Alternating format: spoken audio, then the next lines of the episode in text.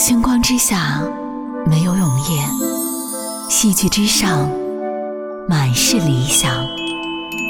星光剧社，您身边的好剧推荐官。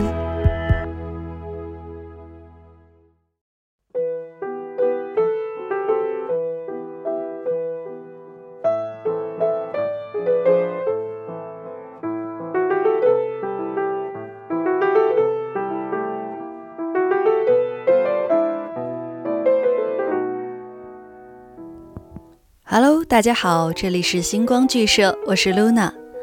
本期内容不适宜未成年人收听，如果您车内有未成年人，请切换频道之后再进行回听。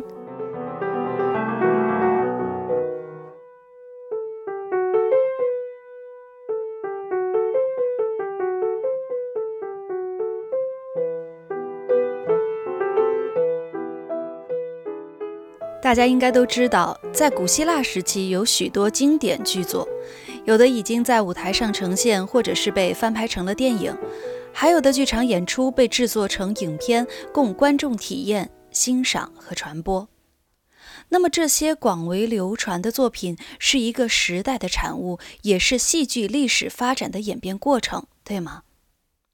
如果让你提及其中的作品，你印象中最深刻的是哪些呢？欢迎在未来 App 里和我一起讨论。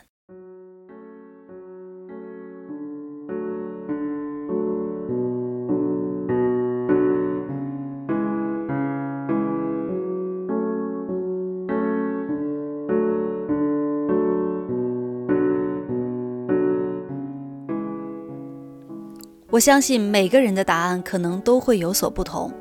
那么今天我就想来说一说，在我印象之中极其深刻的一部作品，这也是关于索福克勒斯的著名悲剧《安提格涅》。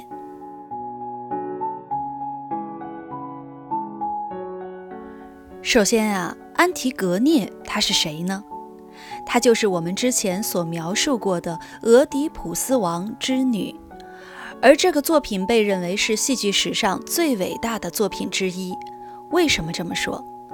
因为它是以女主人公为首来描述在王宫背景下产生一系列连环悲剧的剧作，表现的是不向世俗低头的伟大女英雄的形象。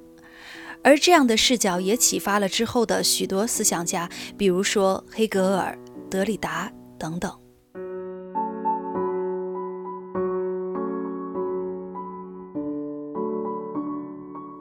首先，我们从故事背景开始说起。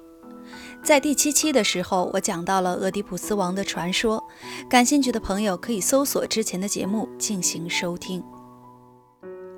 俄狄浦斯王因弑父娶母遭到道德的审判，在悲痛和懊恼中刺瞎自己的双眼。安提格涅因为父亲眼睛看不见了，带其离开特拜国，担负照顾父亲的责任。因为这样的经历，使他从小就知道不能向命运低头。本身一切归于平静，他们开始过上简单普通的生活。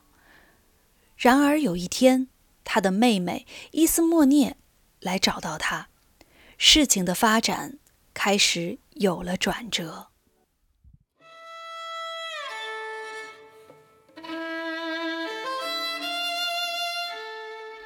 妹妹说到，安提格涅的两位哥哥因为权力之争即将兵戎相见。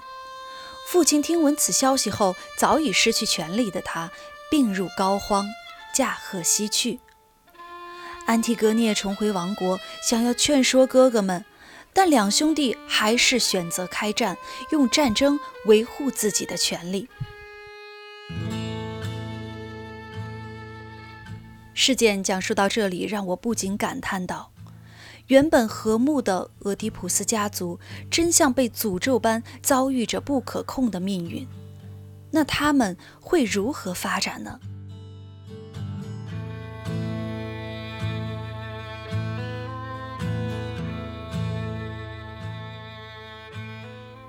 安提格涅的二哥波吕尼克斯为什么会和兄长反目？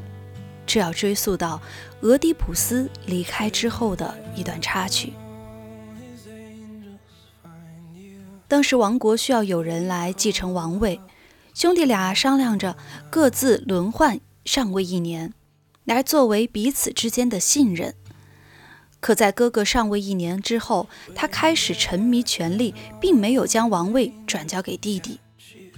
这迫使波吕尼克斯在父亲死后率兵回国，他同兄长争夺王位，才有了双方的开战。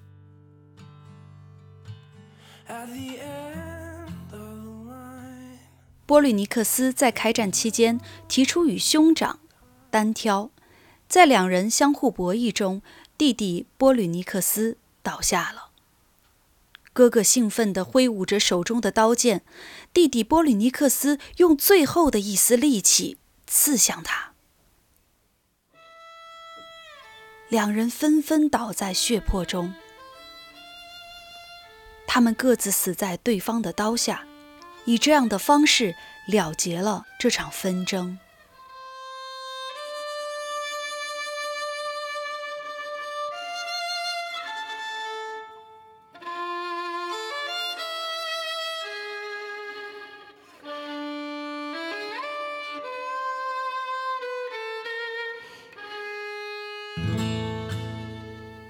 安提格涅悲痛欲绝。此时，国王颁布了一条诏令。这个国王也就是克瑞翁，他死去的兄弟俩的叔父。克瑞翁获得了王位，他对自己治理王国充满了信心。在克瑞翁趁机夺取王位之际，他命令厚葬俄特俄克勒斯，而对波吕尼克斯却禁令。不许埋葬，丢弃在城门外，让所有的人都知道攻打国城的代价。违反者被乱石砸死。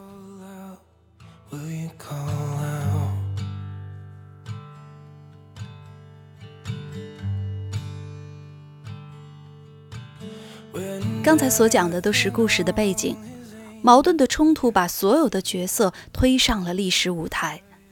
索福克勒斯笔下的安提格涅就从这里开始了。Going somewhere nice? Take us with you. Neo Radio Podcast. Soundmate. Soundmate. Neo Radio.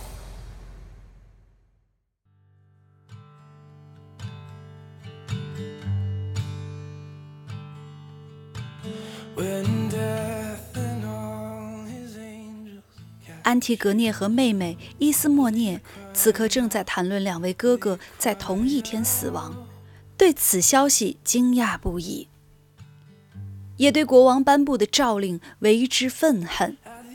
他们开始怀疑自己的命运将何去何从。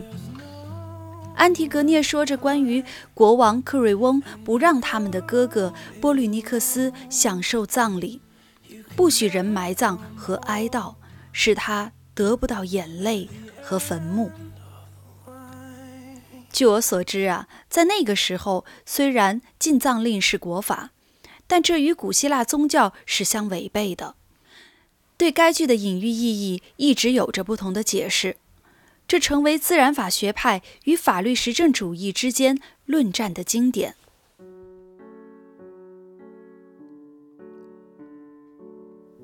古希腊人相信，如果不将死者埋葬，他的阴魂便不能入冥土，所以按照神律，安提格涅必须安葬哥哥。这使他进入了两难的境地。他会如何抉择呢？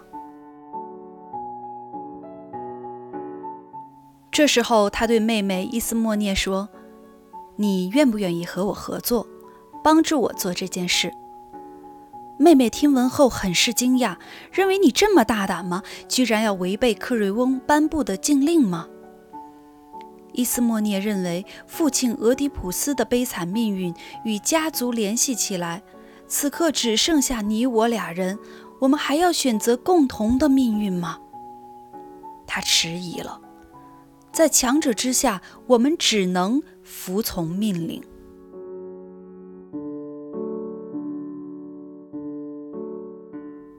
是的，妹妹的做法可以说在现代人的眼中是识时务者为俊杰，这样可以保住他们的性命，不会落得和父亲一样的下场。但我们可以想一想，在古希腊时期，他这样的做法可以说是在公然违背神的旨意，放在安提格涅身上是坚决不会允许的。所以，万劫不复之路就此开始。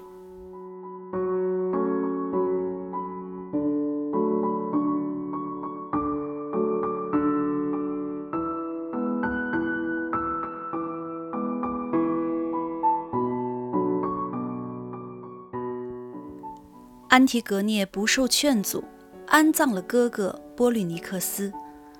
他刚刚把兄长埋葬，就被士兵带走了。士兵们都不忍动手，安提格涅自己走进黑暗阴森的墓穴中，独自等待死亡的来临。后来，克瑞翁听闻了先知的预言，有所悔改，他前去释放，但。为时已晚。安提格涅在墓中死去，安提格涅的未婚夫，也就是国王的儿子海蒙，在极其愤怒之下弑父未遂，寻死自刎。克瑞翁的妻子听闻儿子的死讯后，也痛苦地自杀了。剧情一步步地推入绝境，国王不听于天，最后落得。众叛亲离的下场。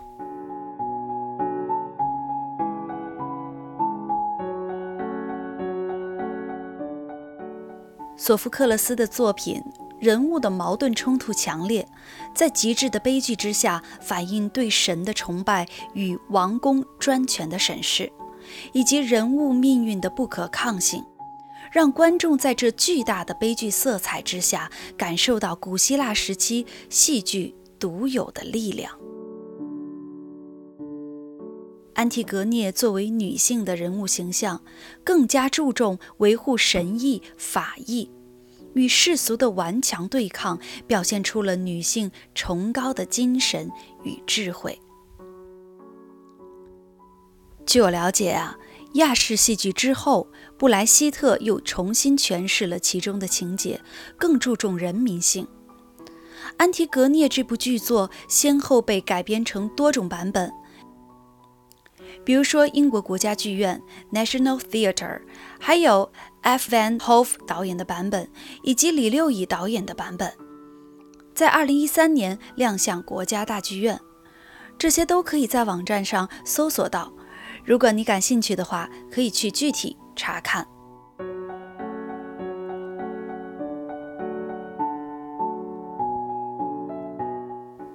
在我看来，以女性为主体，在当时可以说是颠覆性的，它是一种高度审视的视角。所以说，索福克勒斯创作出了一部伟大的作品。而我们现在正是以不同的视角和眼光去观察着周遭事物和周围所发生的一切。在古希腊时期就萌芽的女性精神文明，绵延至今。历史的车轮在进步发展，但人类的认知真的可以做到高度统一吗？我认为是否定的。物质基础决定上层建筑，生活水平节节攀升的同时，希望人类可以不光停留在物质文明建设，应该更加注重精神文明的建造。科技快速发展，与之跟随的是社会文明价值的提升，思想。道德、文化、教育，缺一不可。好了，以上仅仅是我的个人观点。如果你有什么想说的、想聊的，欢迎来未来 App 软件搜索 Luna，找到我，和我一起探讨吧。今天的节目就到这里，我们下期再见喽。